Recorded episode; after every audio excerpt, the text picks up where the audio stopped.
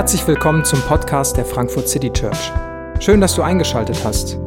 Wir wünschen dir viele inspirierende Momente beim Hören der Predigt. Guten Morgen auch von meiner Seite. Ich heiße Franzi und freue mich, dass wir diesen Gottesdienst zusammen feiern. Ich habe diese Woche passend zum Thema einen Online-Resilienztest ausgefüllt. Findet man im Internet und bescheinigt einem, wie resilient man ist für dieses Leben. Äh, siehe da, ich habe ganz selbstbewusst die Fragen beantwortet und dieser Online-Test bescheinigt mir eine 74-prozentige Chance, Krisen doch gut zu bestehen. Ich dachte, okay, ähm, ich scheine mein Leben doch irgendwie auf die Kette zu kriegen. Und ich werde das auch brauchen, wenn man der Frankfurter Allgemeinen Zeitung traut, denn vor zwei Wochen wurde da in einem Kommentar Folgendes gesagt. Eigentlich müssen die Deutschen resilienter werden. Sie müssten sich darauf einstellen, dass die nächsten Jahre schwieriger werden, gedanklich und wirtschaftlich vorsorgen. So kommentiert Patrick Bernau die Verwöhntheit der Deutschen. Ein Appell an unsere Gesellschaft. Werde resilienter, sei resilienter. Wir brauchen etwas anscheinend, so kommentiert er, dass wir auf die nächsten Jahre, dass wir da gewappnet sind. Und dann dieses Wort Vorsorgen. Gedanklich, wirtschaftlich vorsorgen. Dieses Wort löst bei mir ehrlicherweise ambivalente Gefühle aus. Zum einen habe ich einen Menschen vor Augen, der ganz heftig anfängt zu hamstern. Irgendwie sich einen Brunnen in den Garten gräbt oder einen Bunker ähm, und, und ganz panisch irgendwie vorsorgen will für die kommenden Jahre. Oder auf der anderen Seite jemand, den dieser Gedanke komplett überfordert und lieber so in seinem Leben zurückguckt und sagt, ach, früher war es irgendwie leichter, was schauen wir doch für einer schrecklichen Zeit entgegen. Und dann weiß ich schon selbst, dass, äh, ich hoffe, die, die, Ironie dahinter kam an, dass äh, so ein Online-Test natürlich kein Ausweis für die Zukunft ist. Wie Betty schon gesagt hat, wir haben uns in den vergangenen Wochen äh, Aspekte rund ums Thema Resilienz anhand von David und Daniel angeschaut und immer geguckt, was hat bei ihnen dazu beigetragen, dass sie in schweren Zeiten Vertrauen fassen konnten. Und heute geht es eben um Ruth, die resiliente Ruth. Eine junge Frau, die sich ihr Leben ganz anders vorgestellt hatte, mit Sicherheit, und es ganz anders kommt. Und wir haben gerade ein bisschen ihre Geschichte gehört oder zumindest das erste Kapitel ihrer Geschichte. Und ihre Geschichte macht uns deutlich, man kann sich nicht auf alle Eventualitäten in diesem Leben vorbereiten. Und es ist eine Illusion, dass man es können, äh, können, können sollte, könnte. Und wir tauchen mit Ruth in eine Geschichte ein, in der zwei Frauen in eine ganz prekäre Lage gekommen waren. Und wir richten unseren Blick zuerst mal auf Naomi, ähm, Naomi ist aus ihrem Land gegangen in ein fremdes Land. Auch das ist eine große Herausforderung in einem neuen Land, das sie eigentlich gelernt hatte zu verachten, Fuß zu fassen, ähm, wieder zu Wohlstand zu kommen. Und dann passiert es, dass ihr Mann stirbt und ihre Söhne sterben. Und das ist ein Faktor, der sie der Armut preisgibt. In der damaligen Zeit war eine Frau ohne Kinder, ohne Rentenversicherung. Die Enkel sollten eigentlich dafür sorgen. Und Naomi ist zu Recht vom Leben bitter enttäuscht. Sie ist frustriert. Sie fühlt sich von Gott komplett im Stich gelassen und drückt es auch aus. Sie wird sich mit dem Namen Mara vorstellen, was so viel heißt wie bitter, Bitterkeit, weil sie sich fühlt, als wäre das in ihrem Leben tatsächlich die angemessene Beschreibung. Gott hat mich verlassen und mein Leben ist deshalb hart, ist bitter. Und wenn man jetzt so zu Naomi kommen würde und sagt, ach komm, vertrau doch einfach, dann würde Naomi sehr wahrscheinlich äh, dir, dir die Tür zeigen. Weil vertrau doch einfach ist so leicht gesagt, wenn man sich ähm, wirklich in einer Situation findet, wo einem den, der Boden unter den Füßen weggerissen wurde. Und sie sieht einen Ausweg, und zwar nur einen Ausweg, in ihre Heimat zurückzukehren und darauf zu hoffen, dass sich in ihrer alten Heimat irgendwo ein entfernter Verwandter finden lässt, der sie nicht verhungern lassen wird. Und dann geht unser Blick auf Ruth, ihre Schwiegertochter Ruth. Und man kann sich vielleicht vorstellen, dass Naomi nicht so ganz begeistert am Anfang war, dass Ruth ihre Schwiegertochter ist? Ist sie schließlich aus einem Land, ähm, das, das äh, die Juden ursprünglich verachteten? Also vielleicht nicht die Traumschwiegertochter und trotzdem begegnet uns hier eine außergewöhnliche Beziehung, eine sehr positive Darstellung einer Schwiegertochter-Schwiegermutter-Beziehung. Denn diese junge Frau steht einer sehr positiven und sehr zugeneigten Beziehung zu ihrer Schwiegermutter. Und sie ist nun jung verwitwet, aber sie ist auch abhängig von der Versorgung durch die Familie ihrer Schwiegermutter. Und ich finde, der Text, der nimmt uns ganz einfühlsam so mit hinein in diese zugeneigte, liebevolle Beziehung zwischen den beiden. Das wird an dieser Stelle nicht vertieft, aber wir wissen nicht, wie schlecht die Option gewesen ist, zurückzukehren. Und da kann man sich nur vorstellen, sehr wahrscheinlich war ihre Familie auch nicht gerade reich und konnte vielleicht auch nicht ein weiteres Mal äh, Ruth verheiraten. Und so wäre sie vielleicht auch in ihrer Heimat noch größerer Armut ausgesetzt. Als so die letzten Wochen es ums Thema Resilienz ging, hat äh, Josephine aus meinem, aus meinem Hauskreis mich auf das Thema Schutzfaktoren und Risikofaktoren in der Resilienzforschung hingewiesen. Schutzfaktoren erhöhen die Resilienz und Risikofaktoren verringern sie. Und Schutzfaktoren sind beispielsweise Stärken wie Problemlösefähigkeit oder soziale Kompetenzen, aber eben auch Unterstützung durch Familie und Freunde, wirtschaftliche Faktoren und finanzielle Ressourcen, wohingegen Risikofaktoren alles Mögliche sein kann an was, was diese, was diese Faktoren torpediert und zum Beispiel eben auch Diskriminierung, Armut oder auch eine psychische Erkrankung eines Elternteils, wie es in der Definition heißt. Und bei Naomi und bei Ruth kommen da eben verschiedene Risikofaktoren gerade in ihr Leben, existenzbedrohende Risik Risikofaktoren, wie sehr wahrscheinlich tausende Frauen schon vor ihnen und tausende Frauen nach ihnen. Und vielleicht bleibt man dann bei so einer Geschichte oft so ein bisschen am Mitleid hängen. Oh, die Armen, oh, die hatten es schwer. Ähm, und, und wendet sich dann entweder vielleicht äh, ab oder will vielleicht so, okay, wie löst man das jetzt ganz schnell? Und in der Geschichte von Ruth begegnen wir aber einer Frau, der jetzt nicht einfach so vom Himmel irgendwie so ein Wunder auf die Füße fällt, sondern die sehr viel mehr Ressourcen entdeckt, als auf den ersten Blick sichtbar. Und eine Sache, die mir gleich aufgefallen ist bei Ruth, ist, Ruth trifft eine Entscheidung. Ihr Vertrauen zeigt sich in dem, was sie tut. So perspektivlos die Gesamtsituation auch ist, das Mitgehen mit ihrer Schwiegermutter wird zu ihrer Ressource. Es erscheint ihr besser als das Umkehren und so trifft sie eine Entscheidung. Sie handelt, sie setzt ihre Karte auf diese alte Frau und auf deren Gott. Denn obwohl Noemi nun wirklich kein blühendes Beispiel für eine positive Gottesbeziehung ist, so sieht Ruth in der Beziehung von Noemi zu ihrem Gott oder in diesem Gott, der hinter Noemi steht, etwas, was sie, was ihr Hoffnung schenkt. Sie sieht etwas, was sie trotz Noemis, Noomis Bitterkeit zu sehen scheint. Und das ist so ein erster Punkt. Ruth vertraut in schweren Zeiten, weil sie ihr Blick darauf richtet, was sie hat. Sie guckt darauf hin, was das wenige, was in ihrem Leben gerade noch steht. Und Ruths Entscheidung legt diese Stärke offen und sie sind uns in sehr poetischen Worten erzählt, wo es eben in Ruth 1, Vers 16 heißt, wohin du gehst, dorthin gehe ich auch. Wo du bleibst, da bleibe ich auch.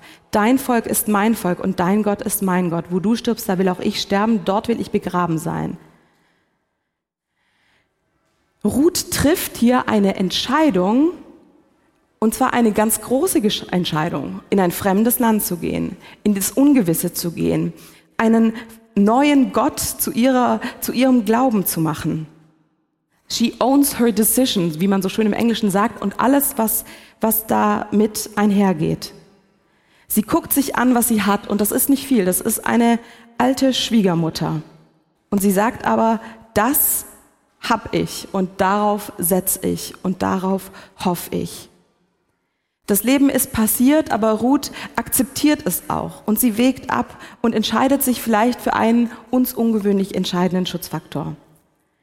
Vielleicht ist es Pragmatismus, Vielleicht ist es aber auch Hoffnung, vielleicht ist es beides. Es ist nicht viel, aber es ist das, was sie hat. Ruths Blick geht auf das, was sie hat und nicht auf das, was ihr fehlt. Und ich glaube, in stressigen oder unsicheren Phasen kennt ihr das vielleicht wie ich, dass unser Blick schnell darauf geht, was wir nicht haben. Er wird von Mangel eingenommen, von Angst beherrscht. Unser Vertrauen auf Gott verschwindet, weil unser Blick sich so, so stark darauf verengt, was wir nicht haben oder verlieren könnten. Und Johannes hat uns letzte Woche gefragt, wovor hast du Angst? Und ich möchte dich fragen, was stärkt dich? Nicht, was ist deine Angst, sondern was hast du und was stärkt dich? Was sind Ressourcen, die Gott dir mitgegeben hat? Was schützt dich? Was hast du? Und vielleicht hast du eine Familie, Eltern, die hinter dir stehen, Geschwister oder Kinder, mit denen du in einer Beziehung stehst. Vielleicht hast du Freunde, die eine Ressource bilden, dich ermutigen, dich stärken, mit dir unterwegs sind. Nachbarn, auf die, auf die du dich verlassen kannst. Eine Kleingruppe, einen Hauskreis, bei dem du Halt findest, Gebet erfährst, im Glauben ermutigt wirst. Eine Kirche, ein Netzwerk. Vielleicht hast du Fähigkeiten oder ich bin mir ziemlich sicher, jeder von euch hat Fähigkeiten. Du hast was gelernt, du hast was mitbekommen. Gott hat jeden und jeder von uns mit Gaben ausgestattet. Er hat jede und jeden mit Charakterstärken ausgestattet. Mit Offenheit, mit Neugier, mit Lernbereitschaft, mit Vertrauen, mit Erfahrung, mit Reife, mit Gelassenheit. Du hast ganz viel auf den Weg mitbekommen. Du hast vielleicht finanzielle, materielle und gesundheitliche Ressourcen und so weiter. Und man könnte sehr, sehr viel aufzählen. Und wir reden so oft davor, davon, wovor wir Angst haben, was alles auf der Lebensreise an bösen Eventualitäten auf uns warten kann. Und wir halten selten inne, um zu sehen, was Gott uns alles auf diesen Weg unserer Lebensreise mitgegeben hat. Was in diesem Wanderrucksack fürs Leben alles schon auch mit drin ist an Segen. Und ich möchte dich mal ermutigen, eben den Blick vielleicht nach dem Gottesdienst oder im Laufe der nächsten Woche bewusst darauf zu, zu richten, was du hast. Und anstatt von einem Worst-Case-Szenario ein Best-Case-Szenario zu denken. Mit dem, was Gott dir zur Verfügung gestellt hat. Und vielleicht ist dann auch schon beim Aufzählen, was ich aufgezählt habe, ganz schnell der Blick dazu gegangen, ja, aber das habe ich nicht. Oder das hat die andere mehr als ich oder der andere. Und ich möchte dich ermutigen, da Ruth irgendwie zum Vorbild zu nehmen und deinen Blick nicht auf den Mangel oder den Vergleich zu richten, sondern eben auf das, was Gott dir mitgegeben hat. Und in richtig lowen Stunden kannst du dann daran denken, dass es bei Ruth wirklich nur die Schwiegermutter war. Welche Dinge helfen dir, neu ermutigt zu werden und Vertrauen zu fassen? Dafür wohnt nicht alles in dir, sondern dafür brauchen wir dass Gott uns darauf hinweist, wer uns ermutigen kann, welche Menschen vielleicht uns helfen können dabei.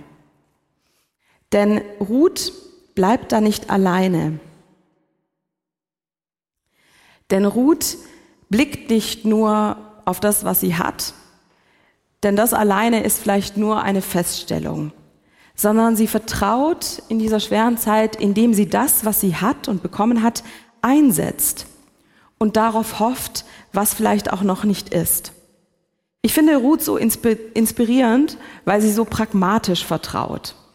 Sie sieht einen Weg und wenn der schmal ist, geht sie ihn trotzdem. Sie wird kreativ. Sie lernt in diesem fremden Land, wo sie sich wiederfindet, ähm, dass sie, dass sie da Möglichkeiten hat, Möglichkeiten, die sie davor vielleicht nicht sehen konnte.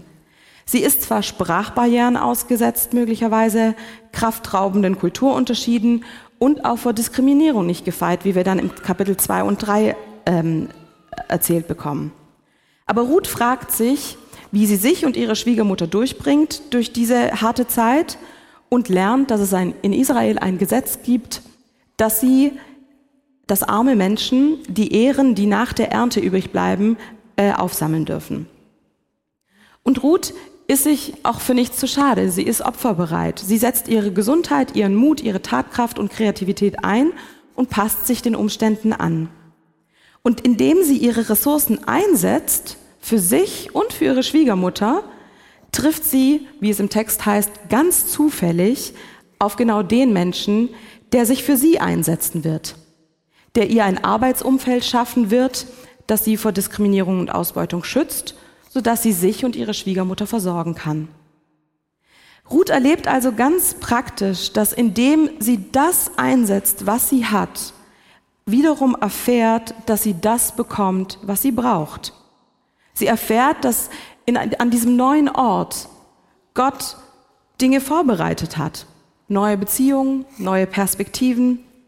Und ihr Handeln aus Hoffnung und Vertrauen heraus stärkt sie, stärkt andere und dadurch wird sie selber gestärkt. So ihr Hoffen auf ihr Best-Case-Szenario erweist sich als tragfähig. Und das nicht, weil Ruths Leben plötzlich einfach nur schön und leicht wird, obwohl es bei ihr ein Happy End gibt, sondern weil sie wirklich einsetzt und erfährt, dass Gott sie hört. Ruth bewahrt sich in widrigen Umständen ein hoffendes Herz. Und Ruth wird dadurch selbst neu beschenkt und wird tatsächlich die Großmutter von dem König David, von dem wir schon gehört haben, und irgendwann along the line sogar die Vorfahrin von Jesus selbst. Einer Linie, die sie sich nie hätte träumen lassen. Ruth, die Ausländerin, die da in dieses, diese neue Umgebung kommt, sich vielleicht unwohl fühlt, fremd fühlt, sich einsetzt und dann erlebt, wie Gott seine Geschichte mit ihr wundersam verwebt in einem viel größeren Plan. Und das ist so der Stoff, aus dem Gott Geschichten schreibt. Ruth hätte jeden Grund gehabt, aufzugeben. Und trotzdem geht sie in die Geschichte, wie ein Kommentator so schön schreibt, als Widerstandskämpferin gegen die Bitterkeit in die Geschichte ein.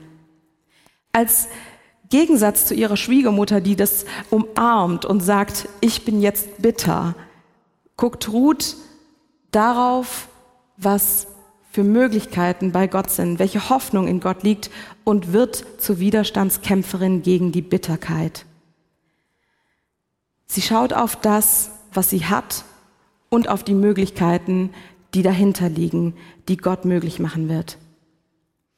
Und wenn der Blick auf das, was ich habe und die Dankbarkeit, die darauf, daraus resultiert, auf das trifft, was Gott tun kann, auf Hoffnung. Wenn Dankbarkeit und Hoffnung zusammenkommen, dann kann neu Vertrauen gefasst werden, Mut entstehen, Hoffnung aufkeimen. Und das ist nicht etwas, was in mir allein entsteht. Das ist kein Solo-Unternehmen. Und wir können Ruths Lebensgeschichte nicht einkalkulieren. Wir können nicht einfach zehn Schritte aus Ruths Leben ableiten und sagen, und jetzt wird das mein Leben. Wir können das nicht kopieren und für sie selbst war ihre eigene Lebensgeschichte sehr wahrscheinlich das Unwahrscheinlichste von allen. Und gleichzeitig dürfen wir damit rechnen. Wir dürfen damit rechnen, weil Gott der gleiche ist, weil der Gott, auf den Ruth ihr Vertrauen gesetzt hat, heute noch der gleiche ist. Er hat nicht nur Ruth etwas mit auf den Weg gegeben, er hat dir ganz schön viel auf den Weg mitgegeben an Ressourcen, an verschiedenen Beziehungsfaktoren, die dich stärken und andere durch dich. Und ich möchte dich fragen, wohin weist das, was du bekommen hast? Deine Mittel, deine Beziehungen? Nicht nur, was stärkt dich, sondern auch, wen stärkst du? Beziehungsweise, wen kannst du stärken? Wir denken bei Widerstandskraft, bei Resilienz ganz schnell an zukünftige schwierige Zeiten, in denen wir hoffentlich irgendwie vorgesorgt haben. Aber ich glaube, so funktioniert es gar nicht. Wir können nicht irgendein Szenario in der Zukunft wirklich sichern. Aber wir können mit dem, was momentan ist, mit dem, was wir haben und empfangen, können wir uns einsetzen und stark werden. Und in dieser in dieser Situation die Widerstandskraft erleben. Und die Widerstandskraft von Ruth in ihrer Situation stärkt wiederum Noomi und die von Boas stärkt Ruth. Und so wird es kein Solo-Unternehmen, sondern es entsteht ein Netzwerk, in dem Resilienz erlebt und geschaffen wird. Und es scheint nicht von ungefähr, dass der Name Ruth Freundin heißt. Denn sie tritt, tritt als Freundin zu Naomi an die Seite, stärkt und schützt sie und bringt dadurch wieder Hoffnung auch bei Naomi auf. Ich finde diesen Ausdruck Widerstandskämpferin gegen die Bitterkeit so, so schön und so stark. Und diese Frage möchte ich dir einfach auch mitgeben, so wie sieht es für dich aus, dass du dich in deinem Leben nicht der Bitterkeit ähm, preisgibst, sondern Widerstand gegen die Bitterkeit leistest. Ruth macht das, indem sie ihren Blick auf das richtet, was sie hat und nicht auf ihren Mangel, nicht auf ihre Angst, sondern auf die Hoffnung Gottes. Und Widerstandskraft lässt sich nicht per Online-Test erfassen, sondern sie entsteht da, wo ich einsetze, was ich habe und wo ich empfange, was ich brauche und weitergeben, was ich anderen geben kann. Und das Leben wird nicht leicht. Es war es auch vielfach noch nie. Und darauf gibt es auch weder Versprechen noch Verheißung, dass es irgendwie ein leichtes Leben geben wird. Und Jesus hat trotzdem gesagt, dass er mit uns ist, dass er für uns ist und dass er dabei bleibt. In Johannes 16, Vers 33 heißt es, das sage ich euch, damit ihr bei mir Frieden findet. In der Welt habt ihr Angst, aber fasst Mut, ich habe sie überwunden. Dieses Wort überwunden finden wir bei Jesus nicht nur an dieser Stelle, sondern auch in der Offenbarung am Ende der Geschichte. Denn dieses Überwunden, Überwinden kann auch Siegen heißen. Es bedeutet schlussendlich nicht nur so ein punktuelles Überwinden jederzeit, sondern auch die Frage nach dem, wer spricht das letzte Wort? Bei wem ist das letzte Wort?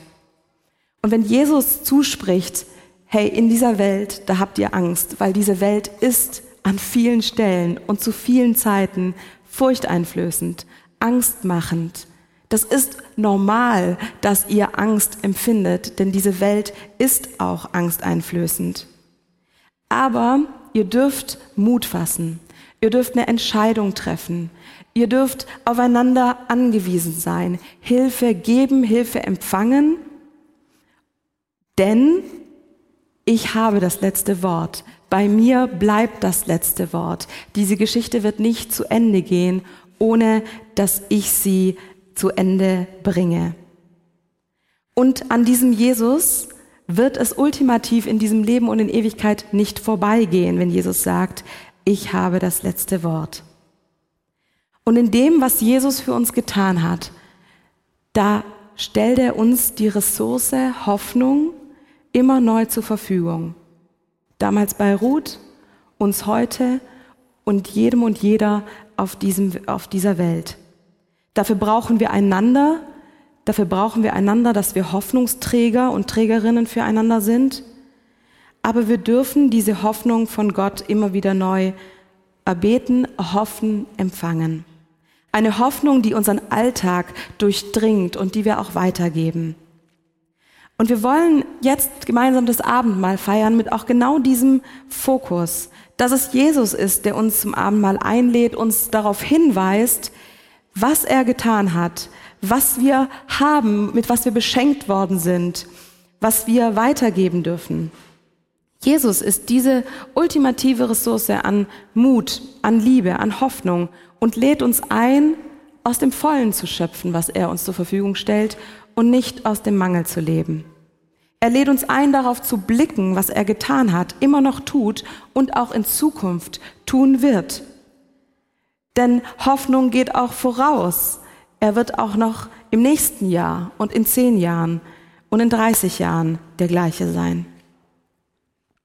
Und ich möchte zum Abend mal die Einsetzungsworte aus dem ersten Korintherbrief der Bibel lesen. Dort heißt es, in der Nacht, in der Jesus, der Herr, ausgeliefert wurde, nahm er Brot. Er brach das Brot, sprach ein Dankgebet und sagte, das ist mein Leib, der für euch geopfert ist. Tut das immer wieder, damit unter euch gegenwärtig ist was ich für euch getan habe. Und ebenso, nachdem sie gegessen hatten, nahm er auch den Becher, dankte auch dafür und sagte, dieser Becher ist Gottes neuer Bund, der durch mein Blut in Kraft gesetzt wird. Tut das, so oft ihr davon trinkt, damit für euch gegenwärtig ist, was ich für euch getan habe. Und jedes Mal, wenn ihr von diesem Brot esst und von diesem Becher trinkt, dann verkündet ihr die Hoffnung, die Rettung, die durch den Tod des Herrn geschehen ist, bis er wiederkommt. Amen. Ich möchte gerne beten.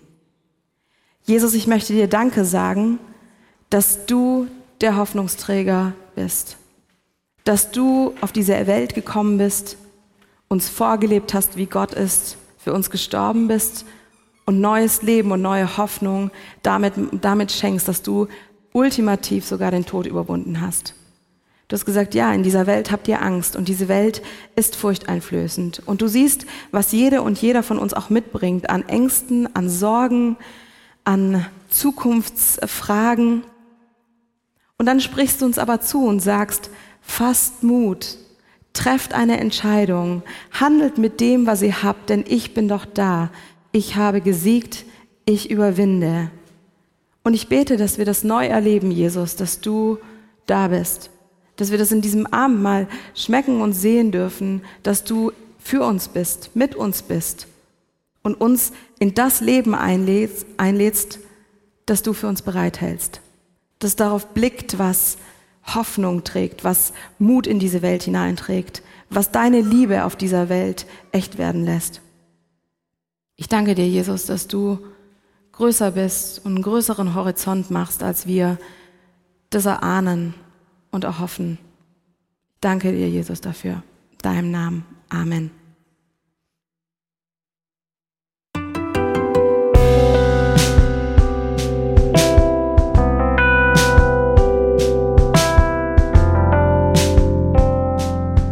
Wir hoffen, die Predigt hat dich inspiriert. Wenn du uns kennenlernen möchtest, dann schau einfach mal auf unsere Homepage www.frankfurtcitychurch.de oder besuch uns in unseren Gottesdiensten. Bis dann!